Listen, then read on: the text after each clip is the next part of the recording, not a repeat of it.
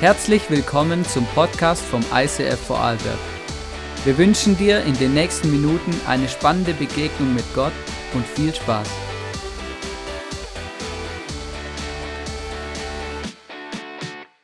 Und heute mit dem Thema Nähe. Und Nähe ist ja was Spezielles, weil jeder hat ein anderes Näheverhalten und Nähegefühl. Auf jeden Fall, wir sind da unterwegs und schauen zurück in die Geschichte von vom Volk Israel. Es ist ein paar tausend Jahre her und Gott sagte zu ihnen, hey, wenn ihr in der Wüste seid und die Wüste durchwandert, will ich bei euch sein. Deshalb Mose, auf geht's, baut mir eine Hütte. Und Gott hatte ganz klare Vorstellungen, wie die Hütte aussehen wird. Und die Hütte war da, damit sie wissen, Gott ist da. Damit sie etwas haben, wo sie wissen, hey, hier können wir unserem Gott begegnen. Speziell schauen wir uns heute den ersten Teil an, wenn man hineingekommen ist, noch bevor man in die Hütte kommt, aber wenn man durch den Durchgang hineingeht, ist damals ein Brandopferaltar dagestanden. Und jetzt denkst du vielleicht, du kannst mit diesem Wort nichts anfangen, oder? Was heißt ein Brandopferaltar? Ähm, weil wir haben oft ein spezielles Bild vom Wort Opfer. Oder die jüngere Generation, wenn sie miteinander redet, hey du Opfer. Oder die etwas älteren, hey, ich muss mich für die anderen aufopfern, oder? Ah, noch eine extra Meile und opfern und opfern und opfern. Oder, oder etwas loslassen, wo, wo einem schwer fällt oder eine gute Tat, die eine möglichst viel Selbstüberwindung kostet, um sie zu erledigen.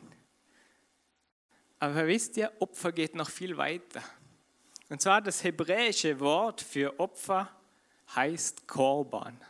Und dieses Wort drückt viel mehr aus von Annäherung, von Nähe, von Begegnung, von Dasein. Opfer ist etwas, um Begegnung zu schaffen. Opfer ist nicht einfach Opfer, sondern etwas, um Begegnung zu schaffen. Und Nähe ist ja speziell jetzt in der Corona-Zeit darüber zu predigen, oder? Weil irgendwie Nähe darf fast gar nicht mehr sein. Nähe ist schwierig geworden. Aber wisst ihr was? Gott bleibt trotzdem ein Gott der Nähe, ein Gott der Begegnung. Und Gott ist ja nicht von, von uns abhängig in sich. Er ist der Souverän. Ihm tut es ja, ihm, fe ihm fehlt ja nichts, oder? Er, er hat keine Beschwerden oder so. Aber Gott ist abhängig von Begegnung. Gott ist abhängig von Gemeinschaft. Und deshalb ist Gott einer und doch drei, das riesentheologische Geheimnis in der Bibel. Aber es ist so. Und Gott, Vater, Jesus der Sohn und der Heilige Geist, sie haben schon Gemeinschaft in sich, weil Gott will Begegnung. Gott ist abhängig von Gemeinschaft, weil er in sich Gemeinschaft ist. Und deshalb ist ihm so wichtig der, der Teil von Gemeinschaft, von Nähe. Aber bevor wir uns jetzt genauer damit beschäftigen, was es mit diesem Altar, mit diesem Brandopferaltar auf sich hat, ähm, reflektieren wir kurz darüber, was hat es denn mit dem Nähe-Distanz-Verständnis von uns selber auf sich? Was, was passiert, wenn wir über Nähe daran denken und was macht das auf einmal mit Gott, unser eigenes Verständnis? Es gibt ja verschiedene Arten von Nähe des Menschen. Auf der, Seite, auf der einen Seite körperlich, seelisch, aber auch die geistliche Ebene.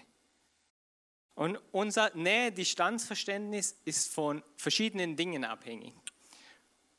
Zum einen von unserer Persönlichkeit, wer wir sind, ob wir, ob wir der Menschenbegrüßer sind, der einfach alle in den Arm nimmt, oder der Menschenbegrüßer, wo er einfach nur die Hand schüttelt, oder wie auch immer.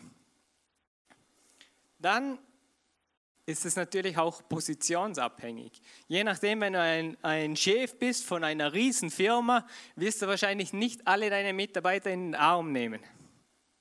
Vielleicht bist du so einer, aber vielleicht auch nicht. Aber unser Nähe-Distanzverständnis ist auch abhängig von unserer Geschichte, von unserer eigenen Geschichte. Wie haben wir Nähe erlebt? Ist Nähe was Positives, was Negatives? Habe ich überhaupt mal einen Handschlag auf die Schulter bekommen, hey, gut gemacht? Oder eine Umarmung, hey, obwohl du Mist gebaut hast, ich habe dich gern. Und es ist identitätsabhängig. Wir Menschen, wir stellen uns ständig die Frage, wer bin ich überhaupt? Welchen Platz habe ich in dieser Welt? Und das macht was mit unserem Nähe-Distanz-Verhältnis. Wenn ich weiß, wer ich bin, reagiere ich auf den anderen anders, als wenn ich es nicht weiß. Und wenn jemand andere Menschen gern hat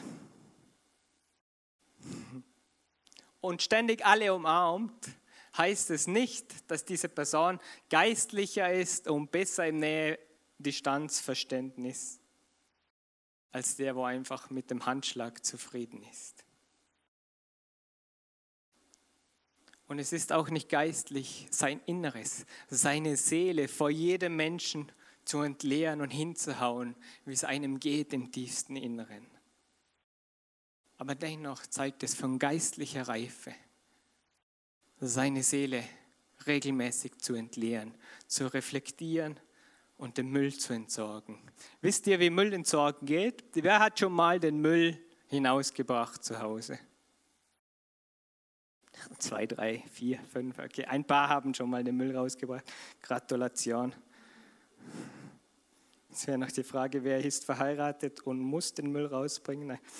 Äh, auf jeden Fall, es ist logisch, den Müll hinauszubringen. Und wisst ihr, ich finde es sensationell, wenn ich am Sonntagabend den Müll rausbringe, außer morgen ist Feiertag, dann ist der Müll am Morgen, wenn ich aufstehe, weg. Und ich renne nicht mehr nach und suche den Müll, dass ich ihn wieder bei mir habe.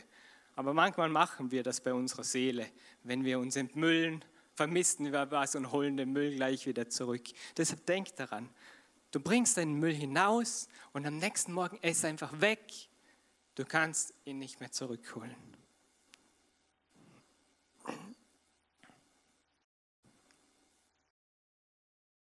Genau. Bevor wir jetzt zum Brandopferaltar schauen, gebe ich euch jetzt Zeit. Und ich glaube, in dieser Zeit, wo wir sind, ist das größte Geschenk, Zeit zu bekommen. Und wir haben heute Nacht schon eine Stunde bekommen, aber das nervt die meisten, weil es um Zeitumstellung geht. Aber ich gebe euch jetzt zwei Minuten. Und zwar nutzt die zwei Minuten und hört einfach hin. Hört einfach hin, was in eurem Innersten vor sich geht. Hört hin, was eure Seele gerade beschäftigt und stellt euch dabei die Frage, lasse ich die Nähe Gottes zu? Habe ich Nähe gesund erlebt oder steht da irgendwas vor mir, damit ich es zulassen kann, dass Gott mir in seiner Größe, in seiner Liebe begegnen kann? Wir nehmen uns zwei Minuten. Ich gehe in dieser Zeit von der Bühne und nutzt diese Zeit. Ihr könnt eure Augen schließen oder wie ihr wollt und müllt eure Seele aus. Bis gleich.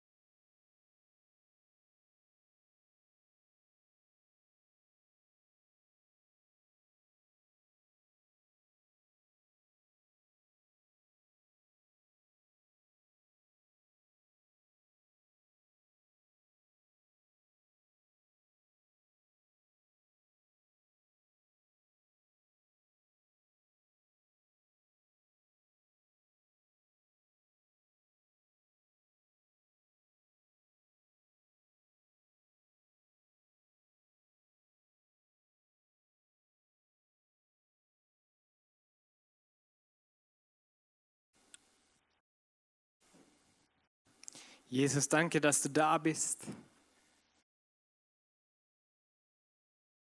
Heiliger Geist, bewegte unsere Herzen.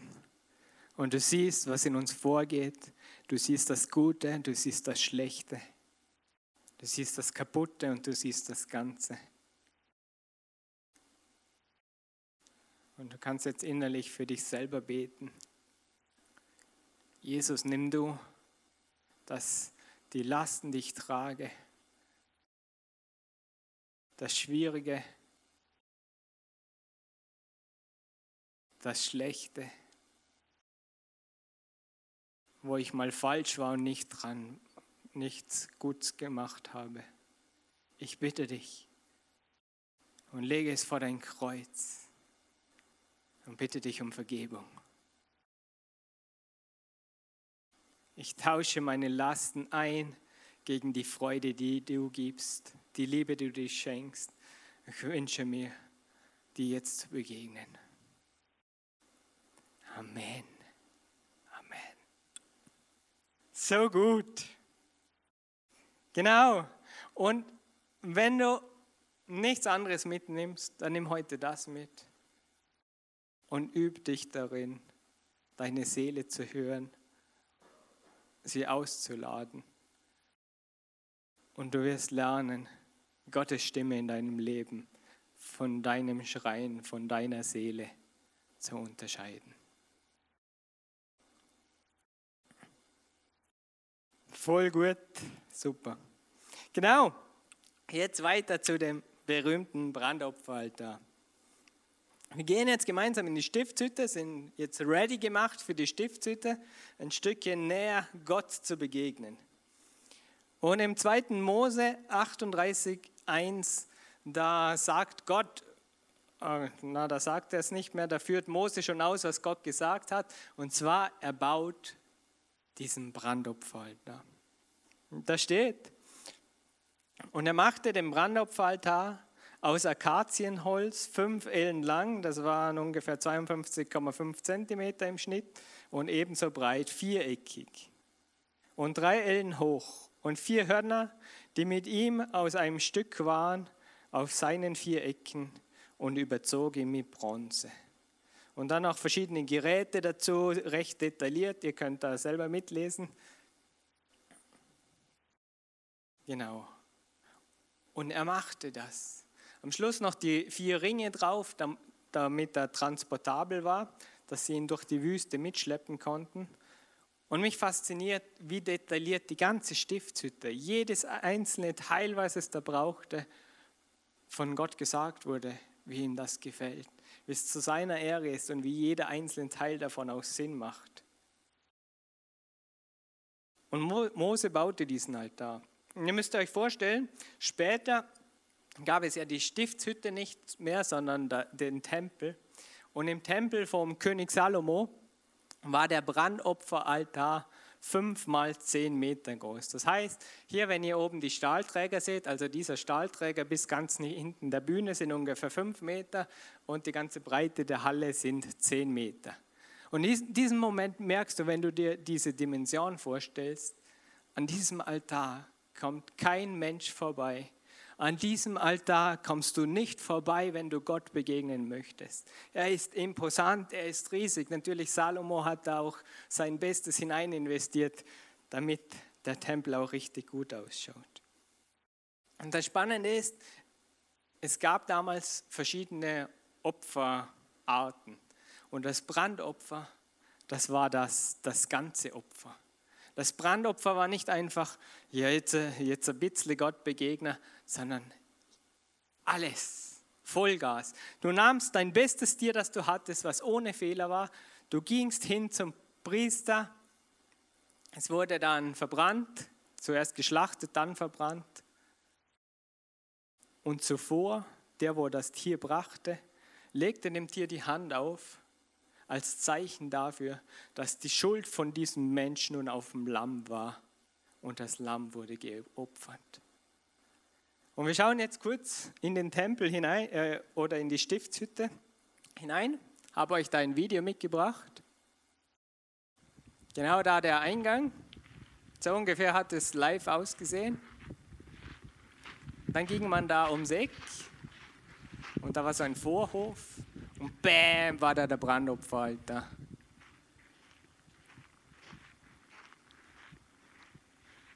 Genau, da wurden die Tiere an, den Hörnern, äh, an diesen Hörnern da festgebunden und nachher wurden sie geopfert. Und das Spannende ist, es hat, das eine war ganz praktisch, hey, ich kann meine Schulden loswerden. Ich kann meine Fehler, meine, meine Leiden, meine Lasten, ich kann sie loswerden. Ich kann da hingehen, kann das dir hingeben.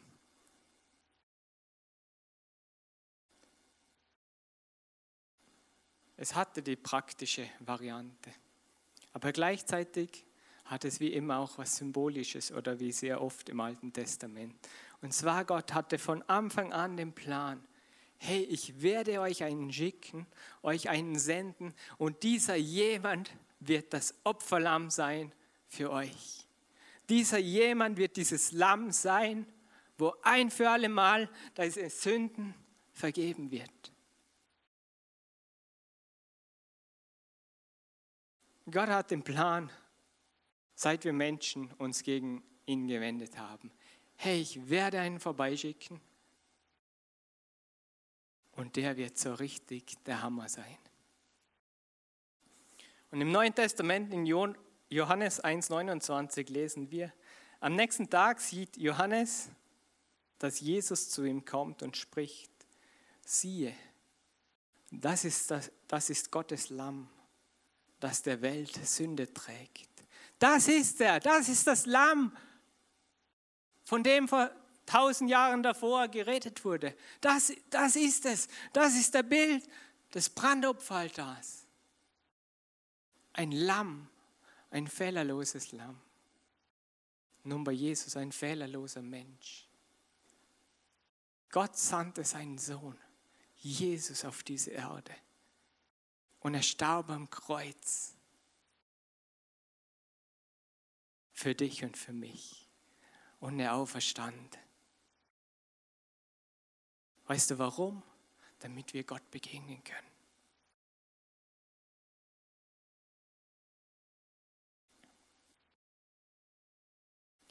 In Offenbarung 3,17 steht, du sagst, ich bin reich und habe alles im Überfluss, es fehlt mir nichts. Und dabei merkst du nicht, in was für einem jämmerlichen und erbärmlichen Zustand du bist. Arm, blind und nackt. Ich rate dir, kaufe bei mir Gold, das im Feuer gereinigt wurde, damit du reich wirst, und weiße Kleider, damit du etwas anzuziehen hast und nicht nackt dastehen und dich schämen musst. Kaufe auch Salbe und streiche sie dir auf die Augen, damit du wieder sehen kannst. So mache ich es mit allen, die ich liebe. Ich decke auf, was bei ihnen verkehrt ist und weise sie zurecht. Darum mach Schluss mit deiner Gleichgültigkeit und kehre um. Merkst du nicht? dass ich vor der Tür stehe und anklopfe. Wer meine Stimme hört und mir öffnet, zu dem werde ich hineingehen und wir werden miteinander essen. Ich mit ihm und er mit mir. Wow, so gut, was Gott sagt.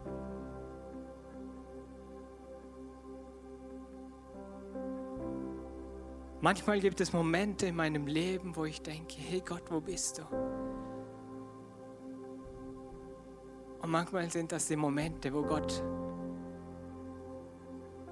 am nächsten da ist.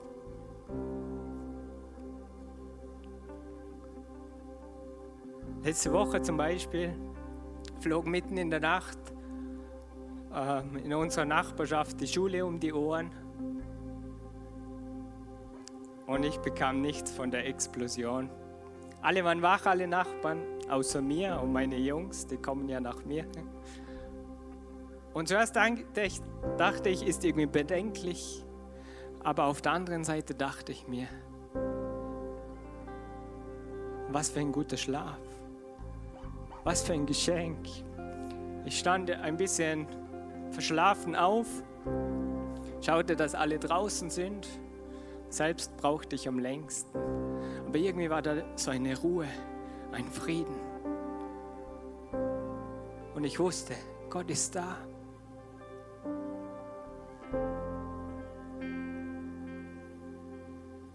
Jesus ist das Opferlamm Gottes, welches zum einen für unsere Schuld, aber auch für unsere Scham gestorben ist. Und er will uns seinen Frieden geben. Und der Friede ist manchmal gar nicht zu beschreiben, weil es Situationen sind, wo du die Frieden gar nicht ausmalen kannst. Jesus sagt, meinen Frieden gebe ich euch.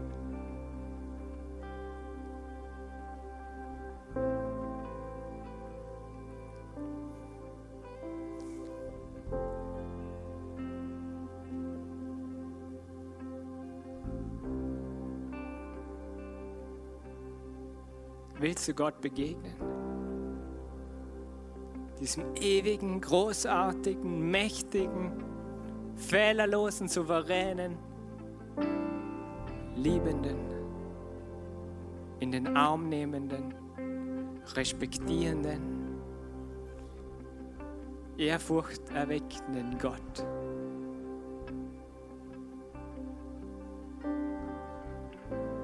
Schließt mal eure Augen.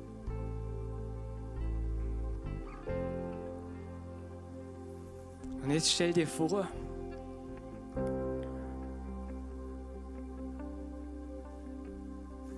dass du Gott zuschaust, als er die Welt erschaffen hat.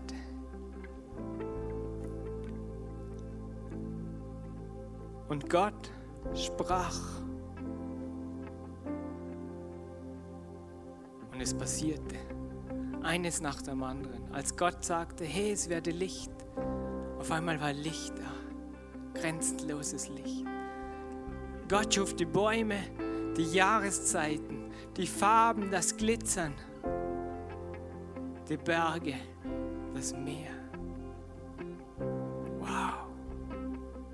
Und es ist so, wie Gott die Tiere erschuf. Jedes einzelne.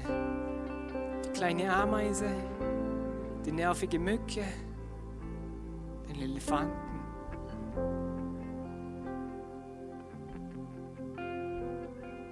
Du kommst langsam drauf, für wen er es geschaffen hat.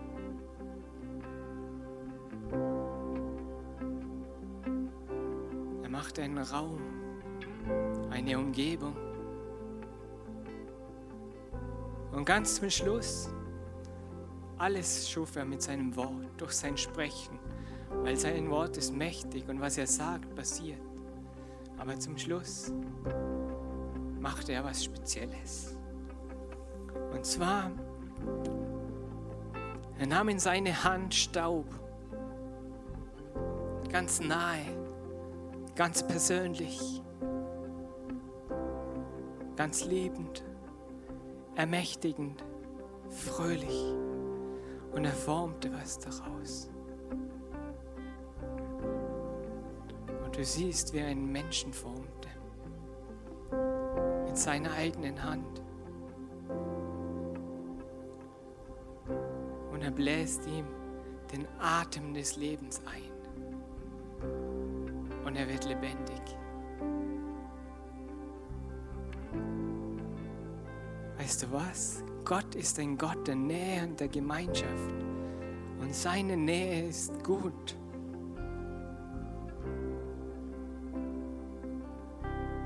Egal, was für Persönlichkeit du bist, was für Identität du hast oder meinst zu haben oder was, was deine Geschichte ist. Gott ist persönlich und er ist für dich und er liebt dich. Und jetzt stell dir vor, das Meer, die Wellen und das Brausen, der Duft von frischer Luft, der Wind in deinen Haaren und du fühlst dich zu Hause und geborgen.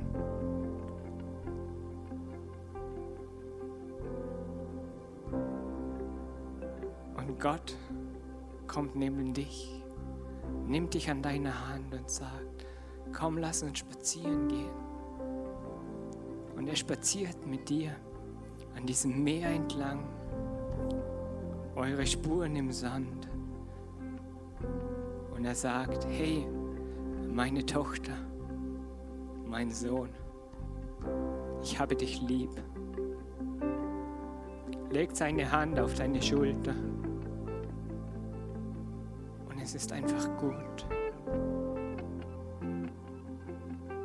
Hey, Gott möchte dir begegnen. Und der einzige Weg, dass du vor ihm stehen kannst, ist Jesus Christus. Deshalb ist er am Kreuz für dich gestorben. Und er ist auferstanden. Er hat den Tod besiegt. Er ist stärker als die Strafe, die uns verdient, die wir verdient hätten. Er ist größer. Er ist liebevoller. Und die Frage ist, willst du ein Leben mit diesem Jesus führen? Willst du diesen Jesus in deinem Leben haben? Willst du sagen, hey, das Brandopfer ist ein ganzes Opfer und Jesus, ich lege es vor dich hin. Mein ganzes Leben lege ich vor dich hin.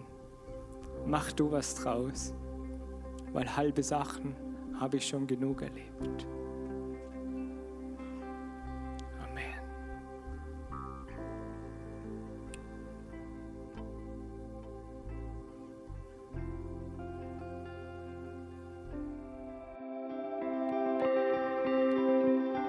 Wir hoffen, dass dir diese Predigt weitergeholfen hat.